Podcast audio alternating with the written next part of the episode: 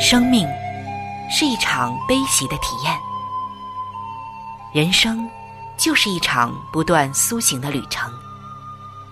心灵的方向错了，就无法感受生命的喜悦。今天在这里，上帝与你有约。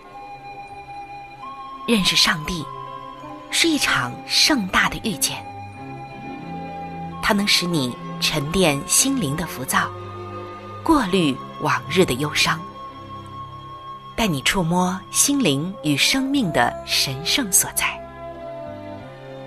上帝说：“你的心需要休息。”各位亲爱的听众朋友，这里是希望福音电台为您带来的福音节目《触动的心灵》，我是主持人春雨。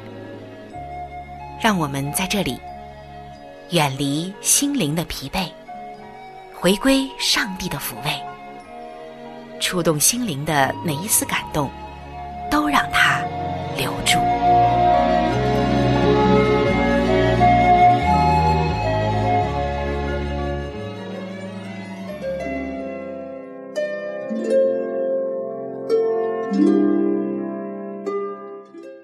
各位亲爱的弟兄姐妹，在圣经当中有一个女子，上帝给予她非常特殊的地位，她就是莫大拉的玛利亚。她没有所罗门一样的智慧，也没有拔示巴一样的美貌，更没有撒该的财富和强壮的身体。她的名气也不是世人所羡慕的那种属世的伟大，甚至。他曾经一度特别的遭人唾弃。那么，是什么使得玛利亚显得特别呢？因为在他的身上显示了三种值得称颂的美德，那就是伟大的爱、执着的忠诚以及完全的献身。他要带给我们的福音就是：这所有的一切，都源自于一个曾经肮脏破碎的生命。今天。如果你也有着自己的软弱和不堪的回首以及往事，当你像他那样遇见耶稣之后，你就可以重新得到洁净与更新。我们也能够像玛利亚那样，从不幸的耻辱走向感恩与颂赞的高歌。让我们一起走进一位牧师为我们带来的莫大拉玛利亚的福音。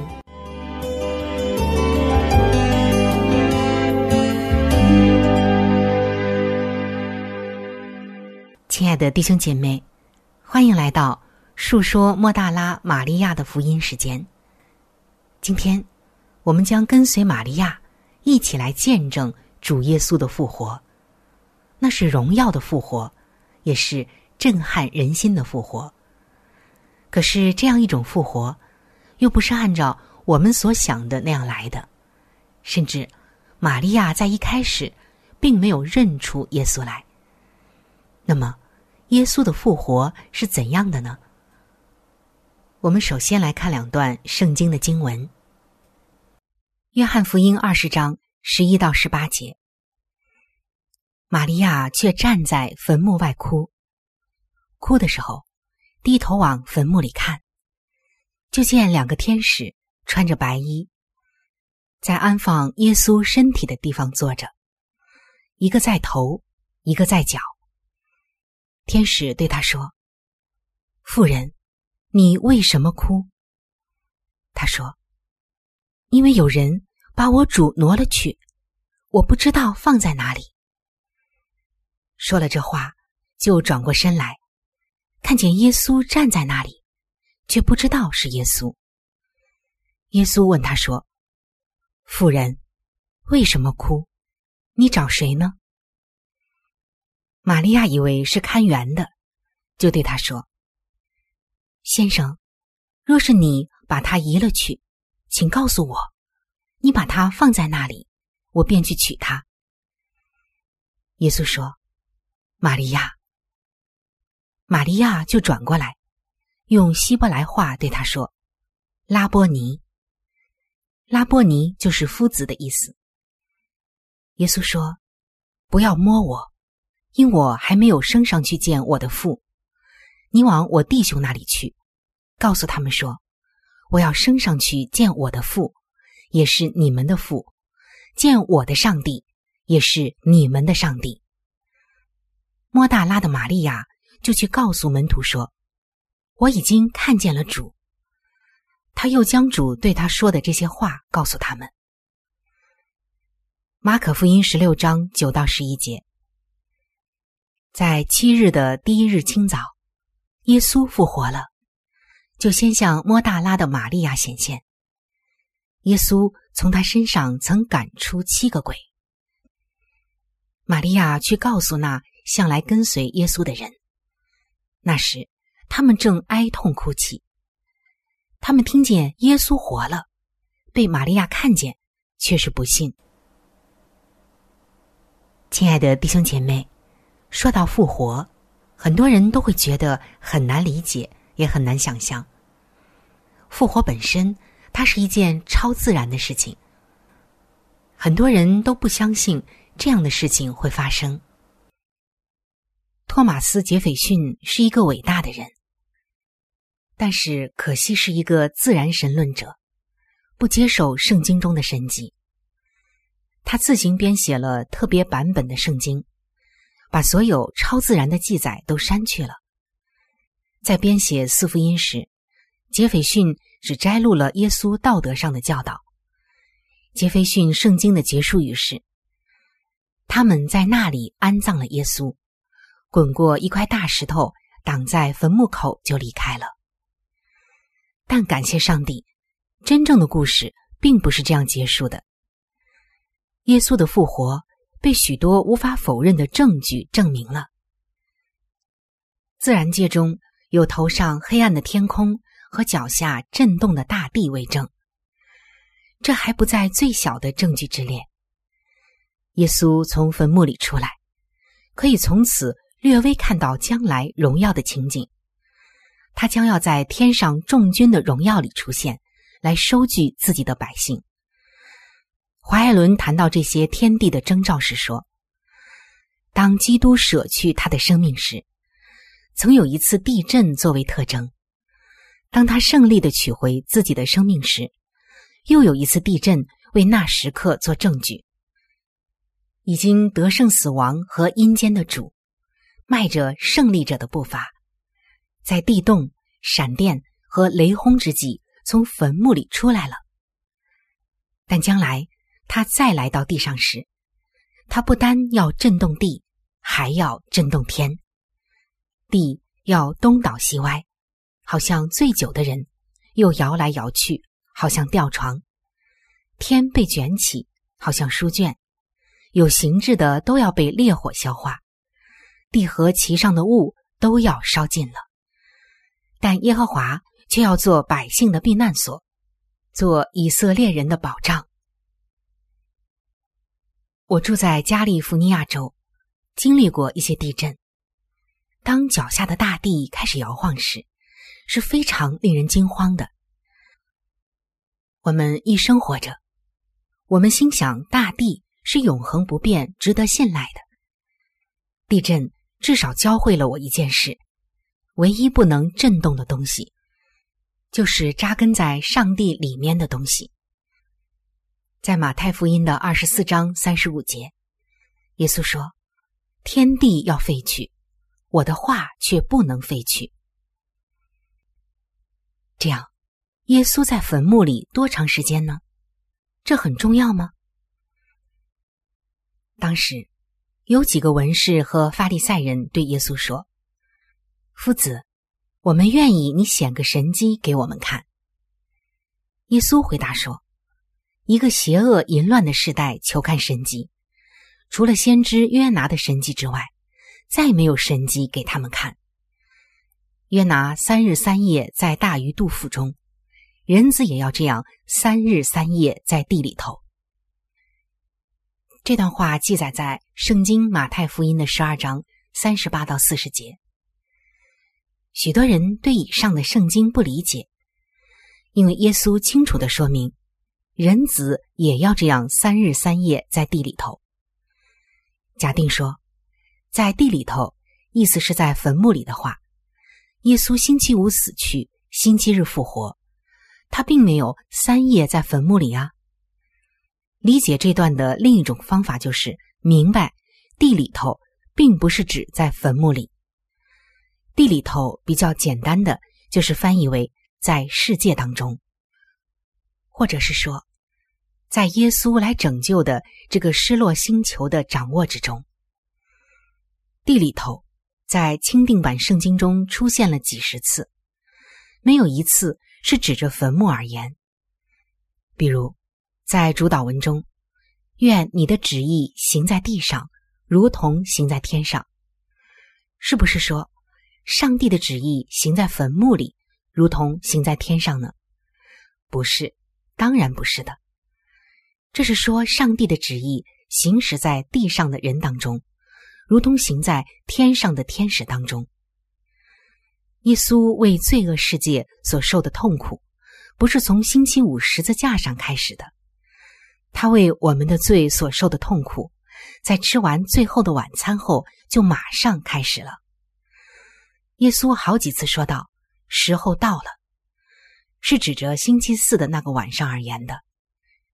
这一点，我们可以去看马太福音的二十六章四十五节，马可福音的十四章四十一节，路加福音的二十二章十四节，约翰福音的十六章三十二节和约翰福音的十七章第一节。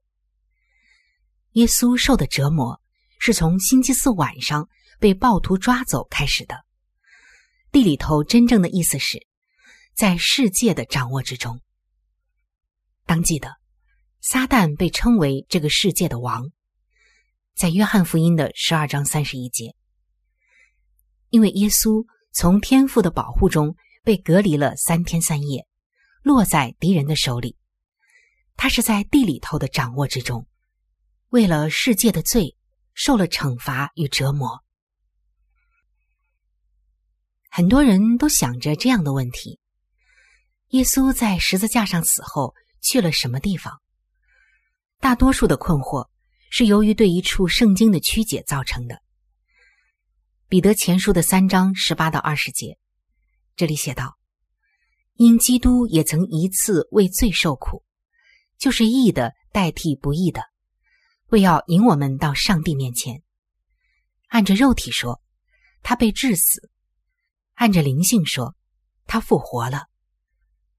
他借这灵。”曾去传道给那些在监狱里的聆听，就是那从前在挪亚预备方舟、上帝容忍等待的时候不信从的人。当时进入方舟，借着水得救的不多，只有八个人。初看这段圣经，很多人会想，这是说耶稣不是真的在十字架上死了，而是去了某个灵界什么地方。有人相信，他去给洪水前的人传道去了，给他们第二次悔改的机会。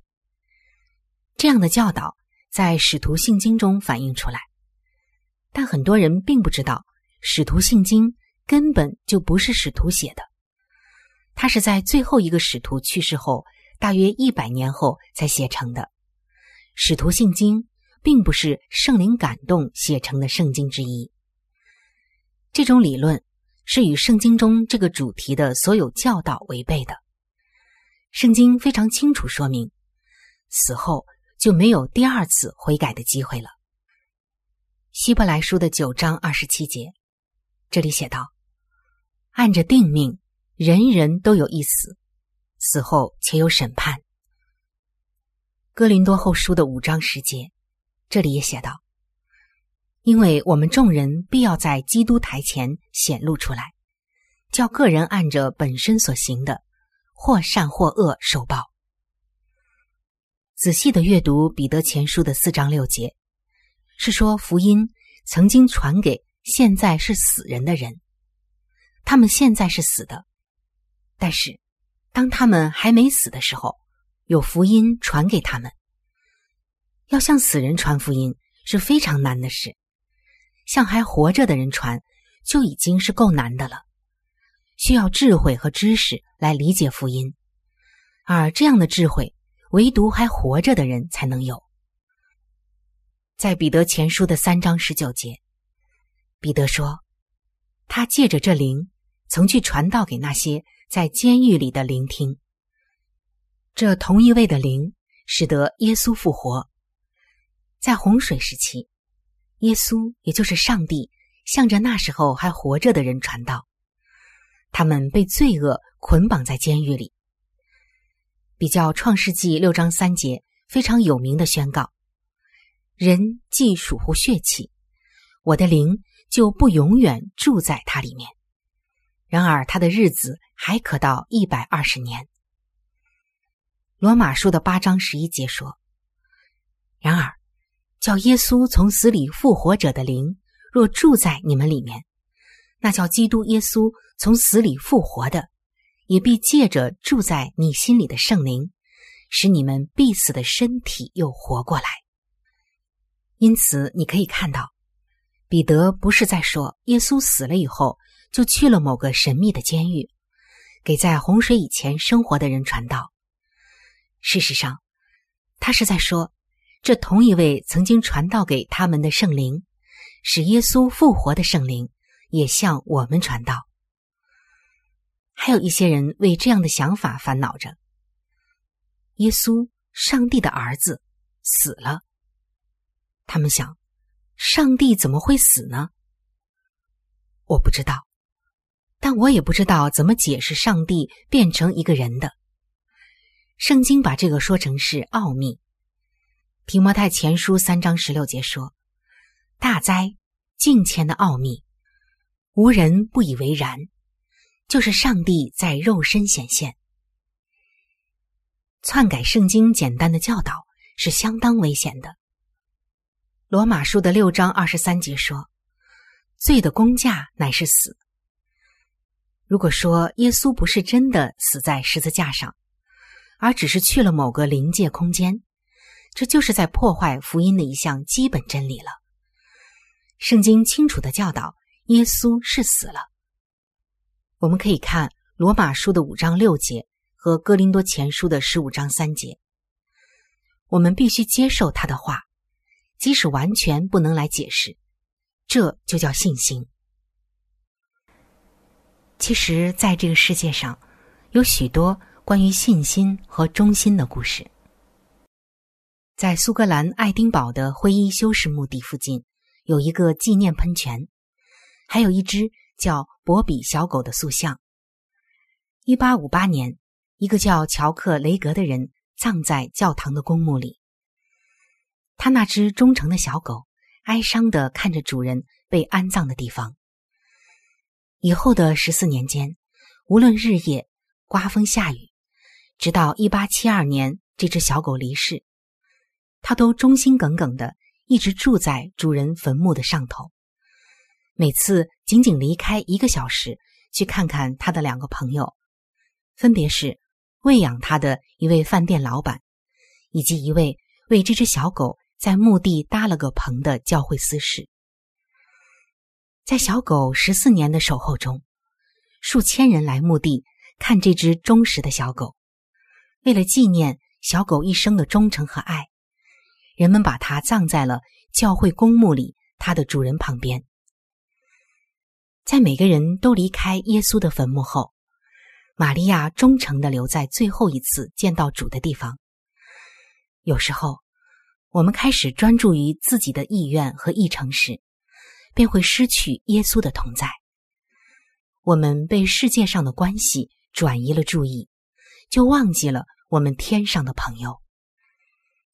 即使是耶稣自己的父母去耶路撒冷的圣殿后，也失去了他们最宝贵的蒙托之子。但他们在三天之后，就在他们最后一次见到他的地方找到了耶稣。玛利亚说：“看呐，我父亲和我伤心来找你。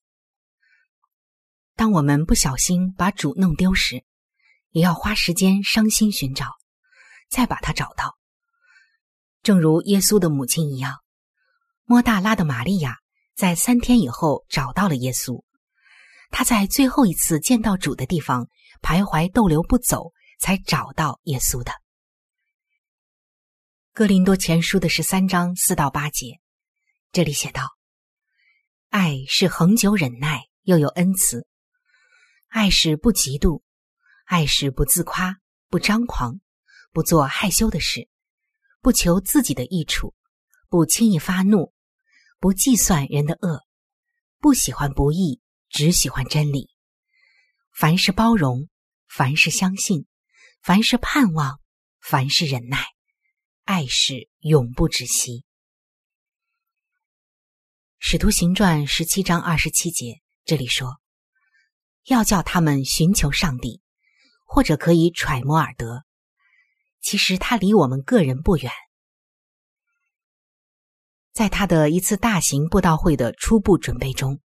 葛培里戴上帽子和墨镜，装作普通人到处走走，来收集听众中的客观回应。葛培里看到一个看起来漠不关心的人靠在会场的大门口，就问他说：“您难道不进去呀？布道会已经开始了啊？”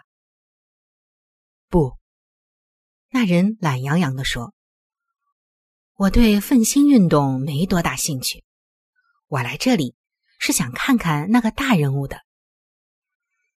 他一点也不知道，自己正是和这个大人物谈话。同样的，我们也因为不知道耶稣就在附近，而错失了许多祝福。耶稣在井旁对撒玛利亚妇人说：“你若知道上帝的恩赐和对你说给我水喝的是谁，你必早求他。”他也必早给了你活水。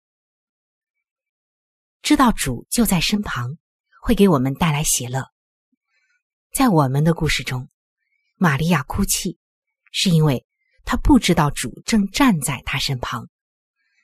约翰福音二十章十四节说：“说了这话，就转过身来，看见耶稣站在那里，却不知道是耶稣。”当那天晚些时候。耶稣向去以马乌斯的两个门徒显现，他们也非常忧伤，因为不知道是谁与他们同行。路加福音的二十四章十六到十七节说：“只是他们的眼睛迷糊了，不认识他。”耶稣对他们说：“你们走路彼此谈论的是什么事呢？”他们就站住，脸上带着愁容。世界上有多少人走过一生都是忧愁与失望，因为他们不知道或是不相信耶稣就在近旁。一个刚悔改归主的华裔美国人罗长，在读钦定版圣经马太福音结束部分时，不由喜乐欢呼：“看哪，我就常与你们同在，直到世界的末了。”罗弟兄特别欢喜，因为他把这个应许当作是给他自己的。看呐，我与你同在，在这里，罗弟兄把这个看为他自己的名字。有多少自称是基督徒的人，无谓的在受着苦，仅仅是因为忘记了耶稣同在的应许。他们不知道耶稣就在身旁，要帮助他们背负。他们的重担。